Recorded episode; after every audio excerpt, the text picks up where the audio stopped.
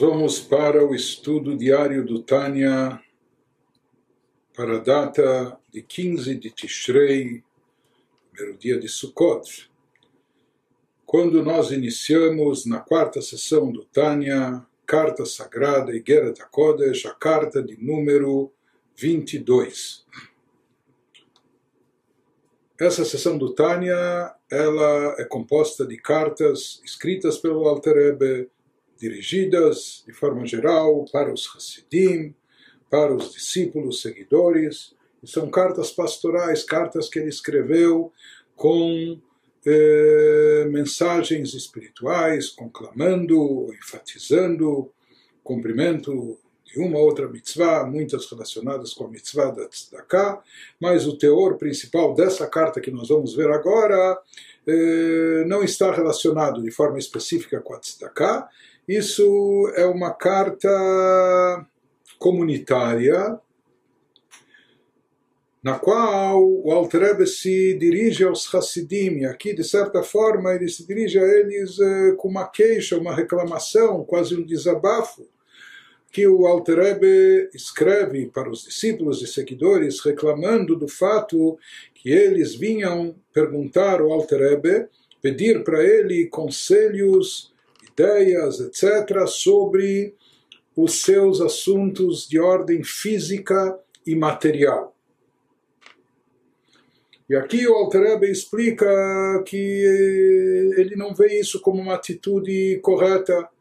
porque ele não é médico, ele não era médico, não era advogado, não era homem de negócios, etc. Mas Hassidim vinham e expunham diante do Rebbe todos os seus problemas, todas as suas pendências, todas as suas situações, etc.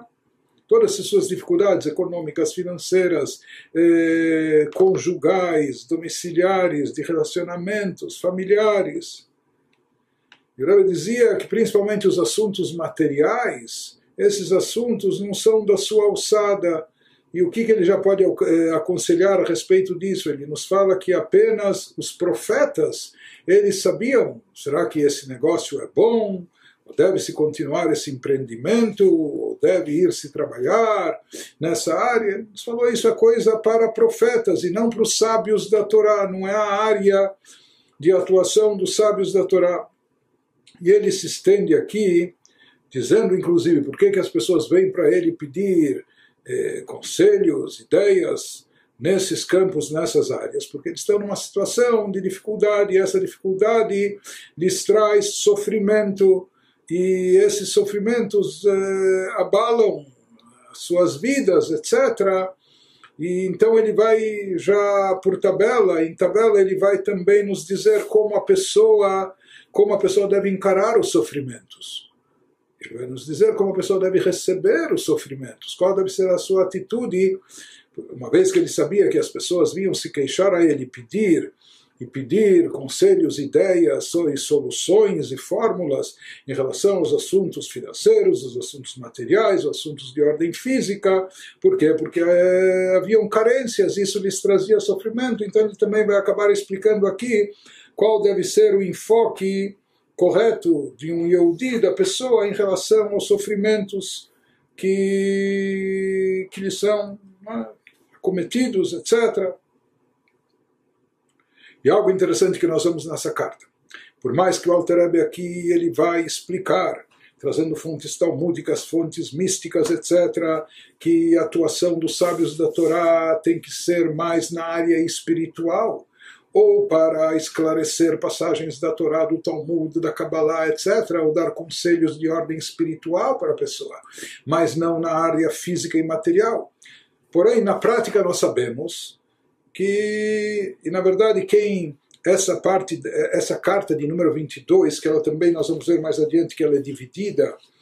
há um anexo trazido de uma outra carta, enfim, mas essa carta aqui também não está na íntegra. Hoje publicado o volume de cartas de toda da correspondência que se encontrou do Alter Rebbe, nós encontramos uma parte inicial, introdutória dessa carta e uma parte final. Quando nós lemos tudo isso, inclusive em outras fontes, nós sabemos o quanto essa situação eh, dificultava a vida do Rav Shneur Zalman do Alter Rebbe. Inclusive, até um dos motivos que ele escreveu Tânia, o Likutei Amarim Sefer Shebenunim, a primeira parte do Tânia, é, como ele diz na introdução, é derivado disso, que ele já não tinha mais tempo de receber individualmente para entrevistas particulares cada um dos Hassidim para lhes dar orientações espirituais mesmo que fossem. Porque graças a Deus o número de Hassidim se multiplicava e haviam milhares e dezenas de milhares de famílias. Teve que se fazer um esquema de dividir quando cada um podia fazer a sua visita ao Rebbe, dividindo em meses e épocas, etc. Tamanho Tão grande era o número de, de, de, adeptos e de discípulos que vinham buscar o conselho e a orientação do Rebbe, mas chegou um momento que isso saturava de tal forma, a ponto que se fala que o Rebbe pensou, o Rebbe Shneur Zalman teve uma cogitação de, de deixar tudo ir para ele também ir para a terra de Israel, porque ele já não suportava tamanha pressão.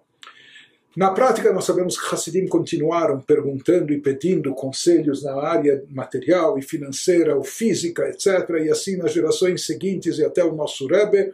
eh, com, toda, com toda essa explicação que nos dá o Alter Rebbe aqui, que não é da alçada dos mestres da Torá, dar conselhos nessas, eh, nessas áreas, mas Hassidim consideravam que ele falava isso por modéstia, por humildade, etc. Na prática, continuaram pedindo conselhos para o, para o Rebbe, para o Alter Rebbe, para os outros Rebes, mesmo sobre assuntos mundanos, e isso se tornou uma prática entre Hassidim, e nós vemos o mais interessante e incrível é que o, os próprios Rebes, eles também continuaram atendendo esses pedidos e respondendo a essas perguntas e, e oferecendo fórmulas e soluções, etc. Mas de qualquer forma, vamos ler nas palavras do Alter Rebbe, essa carta de número 22. Então, abre a carta o Alter Rebbe dizendo, se dirigindo aos discípulos, a Huvayai, a Hayai, Vereai,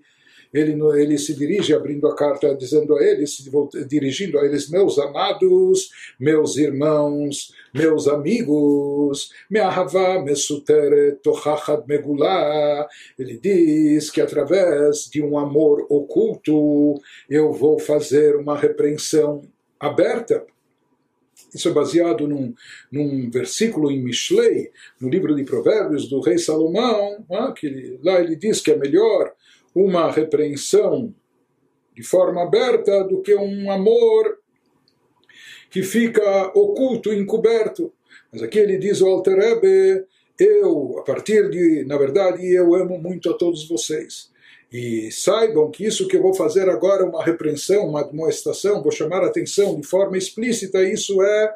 originário de um amor profundo que eu tenho por todos vocês. Ele continua com com expressões bíblicas das escrituras,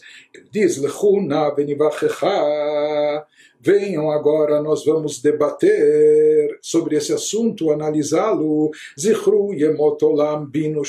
dorvador. Mais uma vez aqui ele se refere a versículos, evoca versículos. Lembrem dos dias antigos, considerem os anos de cada geração, ou seja, observem o passado, estudem a história e vamos ver e constatar, será que havia um fenômeno como esse, o que está acontecendo conosco agora? A Haitá Kazot Mimotolam. Será que tem precedente? Será que tal coisa aconteceu em épocas passadas? Tal coisa o quê? De virem virem se dirigirem aos sábios, aos mestres, pedindo a eles conselhos na área comercial, na área financeira, na área material, na área física. Então ele nos diz onde a gente encontra isso no passado. Não há precedentes para isso. Observando a história,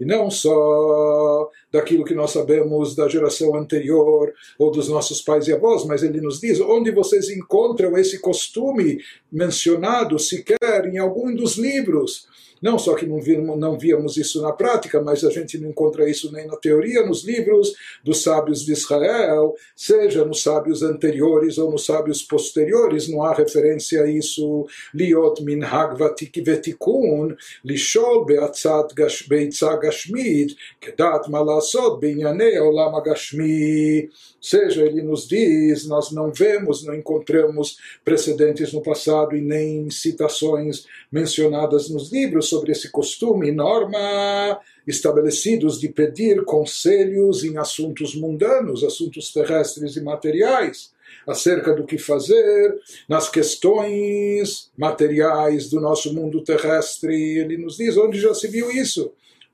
A gente não encontra que isso era perguntado, era solicitado,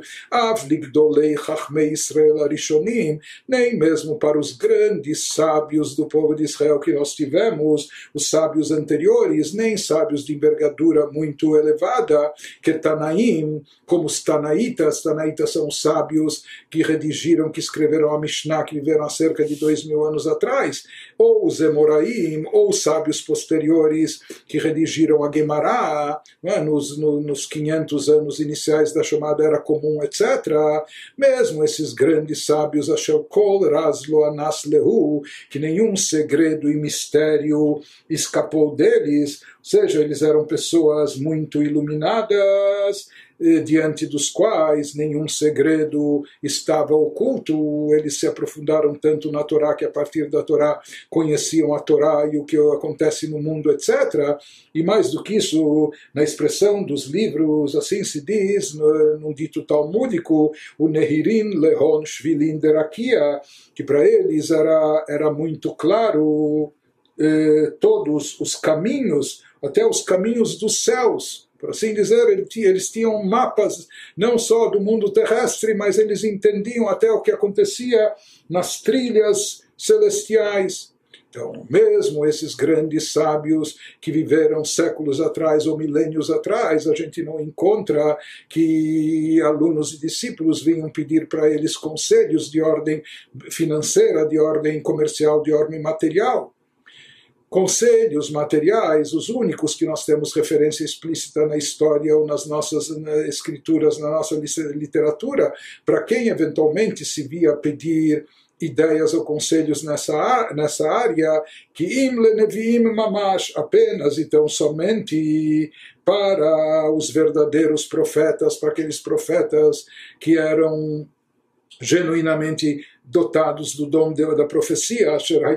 Be Israel, que eles atuavam em tempos primórdios anteriormente no, no, seio do povo de Israel, que Shmuel Haroé, como o profeta Samuel, que era chamado de vidente, é? que ele foi que ungiu o primeiro rei de Israel, Saul, etc. Então se conta Sheralach Elav Shaul, que o, o rei Shaul, a pessoa de Shaul, antes dele, quando ele era, antes, enfim, do seu reinado, Shaul veio pedir para ele um conselho, Lidrosh Hashem al dvar atonot shenevdu. Ou seja, tinham, tinham se extraviado animais que pelo visto eram valiosos do, do seu pai, né? e aqui eram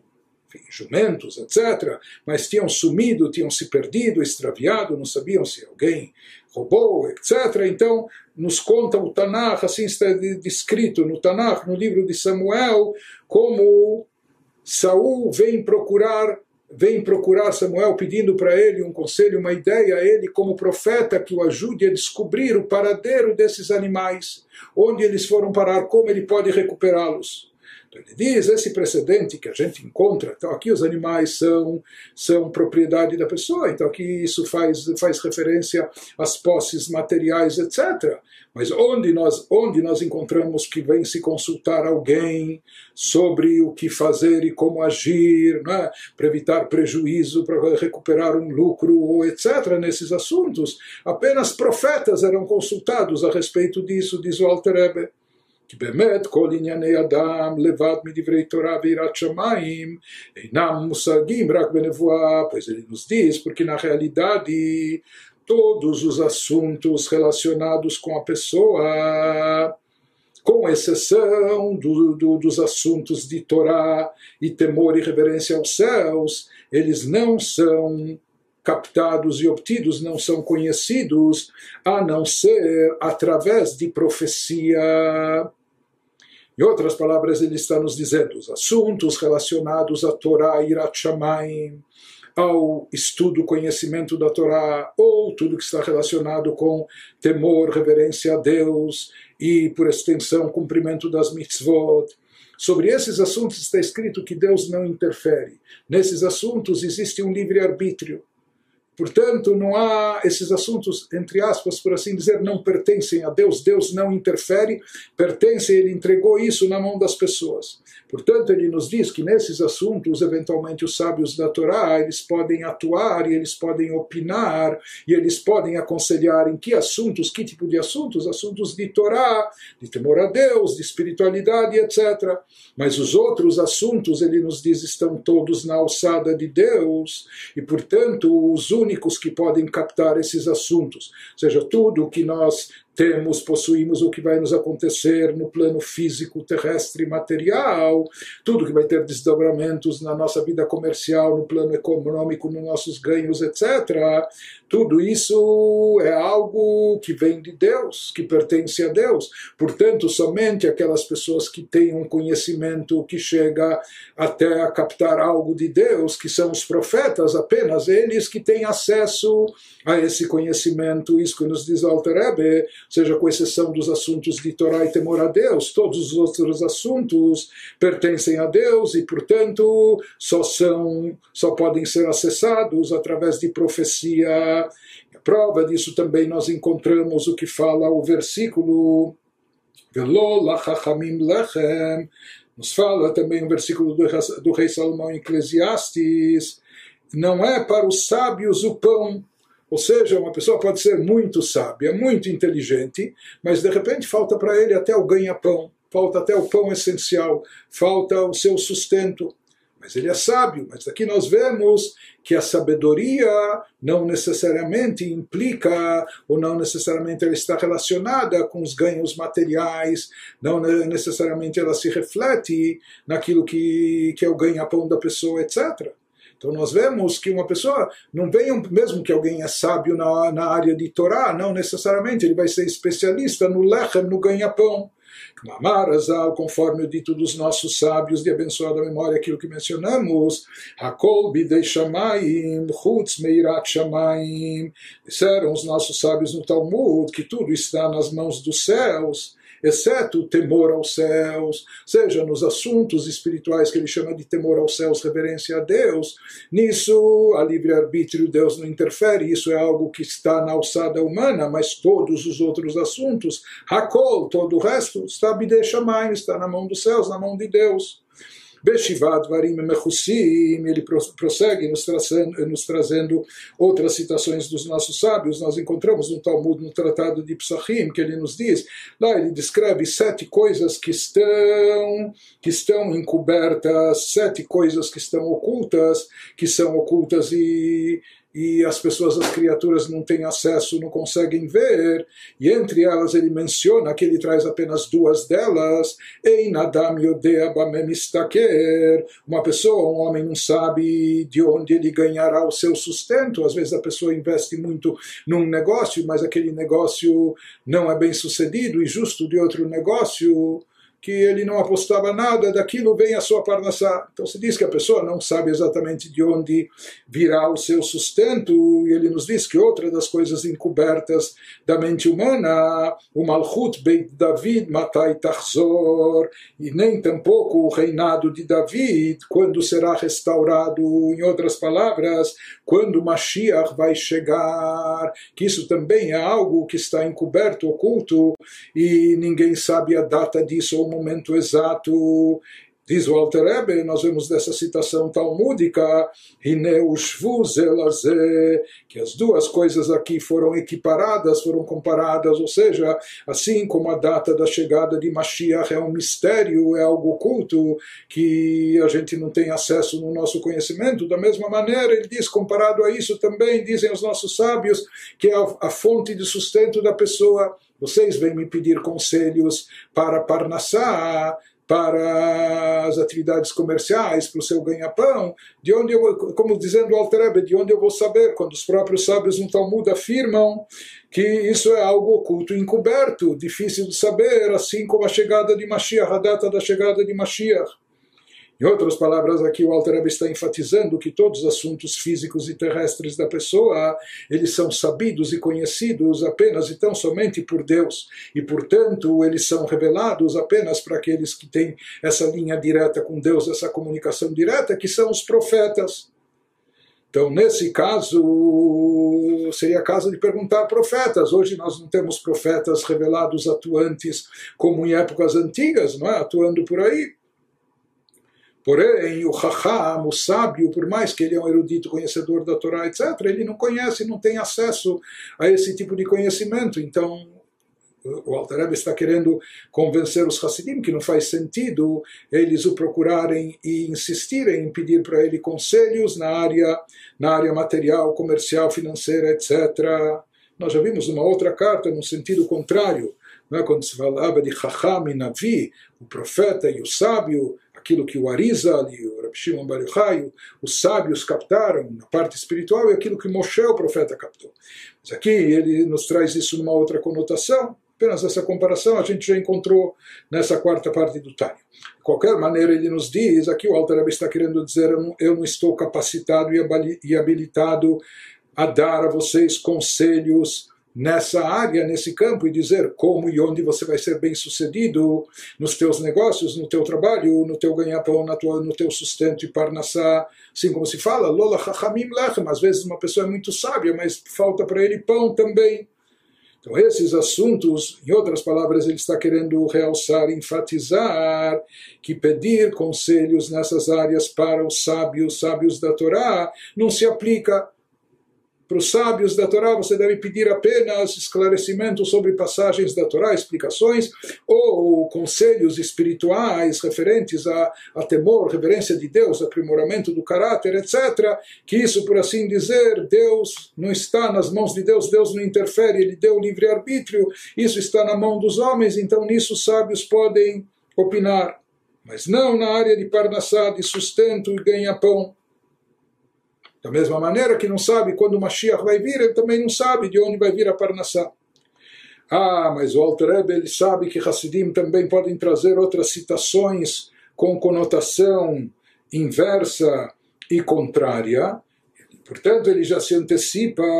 e nos traz essas essas citações também. Aquilo que nós encontramos no profeta Isaías,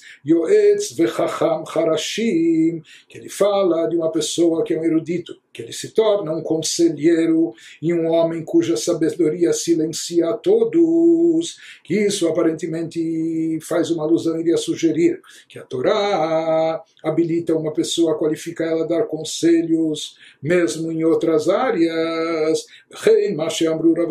ou seja, não só na área de Torá, também uma outra citação dita pelos nossos sábios de abençoada da memória no Pirkei Avot, na ética dos pais, sobre aquela pessoa que estuda a Torá sem interesse só por amor da Torá, então está escrito que isso também capacita a pessoa, eleva ela espiritualmente, a ponto que venehenim mimenu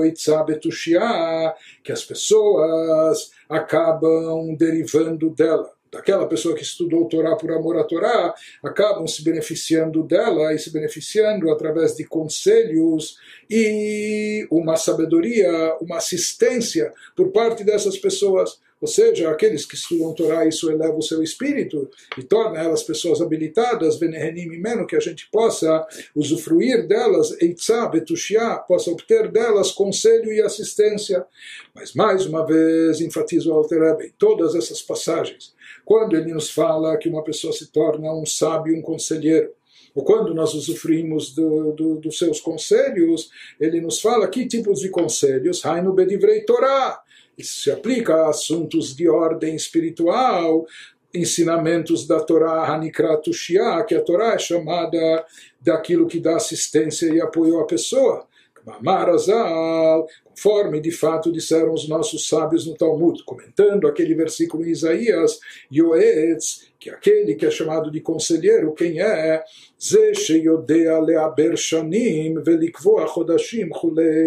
Ele nos fala que isso se refere àquele que sabe como intercalar os anos e como determinar os meses. Em outras palavras, os nossos sábios estudando todos os aspectos da Torá e se aprofundando em todos os aspectos da Laha judaica, então isso envolvia também obter e adquirir um conhecimento até em astronomia, porque dentro, dentro do, do ciclo do calendário judaico haviam anos que era necessário equipará-los com o ciclo da lua, que o calendário judaico é, um, é do ciclo é um calendário lunar, mas era necessário equiparar esses anos ao ciclo solar, uma vez que as festas, festividades judaicas têm que cair em determinadas estações. A festa de Pesach sempre tem que ser na, na primavera, no hemisfério norte, na terra de Israel e assim por diante. Por isso,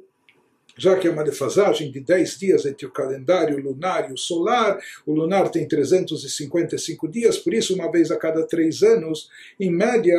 era é feito um calendário é feito é determinado um ano com 13 meses. Um ano lunar mas com 13 meses e assim ficava sempre equiparado com com o calendário solar. Mas, de qualquer maneira, haviam cálculos. Hoje nós já temos todo o calendário prefixado, pré-estabelecido, mas até a época da Mishnah, até dois mil anos atrás, na realidade, o calendário ia sendo estipulado mês a mês, até para saber quando era Rosh Chodesh, quando era o início de um novo mês judaico. Isso era baseado na aparição da lua e era necessário virem testemunhas para depor que eles viram a lua em tal posição, em tal lugar, então era determinado se Rosh Chodesh vai ser, era um dia ou dois dias, por isso nós temos essa variação até os dias de hoje, mas hoje já está tudo previamente estabelecido. De qualquer maneira, o que nós vemos daqui, que sábios nossos, eles tinham que ser muito sábios, e tinham que ter até conhecimentos de astronomia, para saber fazer esses cálculos e saber se aqueles testemunhos da visão da lua, para determinar quando é o novo mês, quando vai ser determinado esse ano com mês adicional, etc. Então eles tinham que ter muito conhecimento e sabedoria em todas as áreas, inclusive até nessa área de astronomia. E ele nos diz שסוד העיבור קרוי עצה וסוד בלשון תורה, כי דית בסנהדרין דף פ"ז, הנאשם בפירוש רש"י, porque ele nos diz que na terminologia da Torá, esses, essas regras, esse princípio de intercalação, etc., isso é chamado de conselho, eles tinham que ser bons conselheiros e tinham que ser conhecedores desses segredos e mistérios, conforme descrito no, no Tratado de Sanhedrin, no Talmud. Mas de qualquer maneira ele nos diz que aquilo que se espera dos nossos sábios é um conhecimento vinculado à aplicação dessa sabedoria no campo da Torá, no campo das mitzvot, no campo da Allahá. Quando era necessário para o campo da Allahá conhecer astronomia, eles conheciam também astronomia, mas o que ele está nos falando que o conhecimento dos sábios ele se restringe ou está limitado àquelas áreas de aplicação prática na Torá, no cumprimento das mitzvot. E, portanto, com isso, Alter está enfatizando ou querendo ressaltar mais ainda essa ideia de que os Hassidim não deveriam procurá-lo para resolver questões financeiras, comerciais, de negócios, de trabalho, que isso não é a sua alçada e nem dos outros sábios da Torá.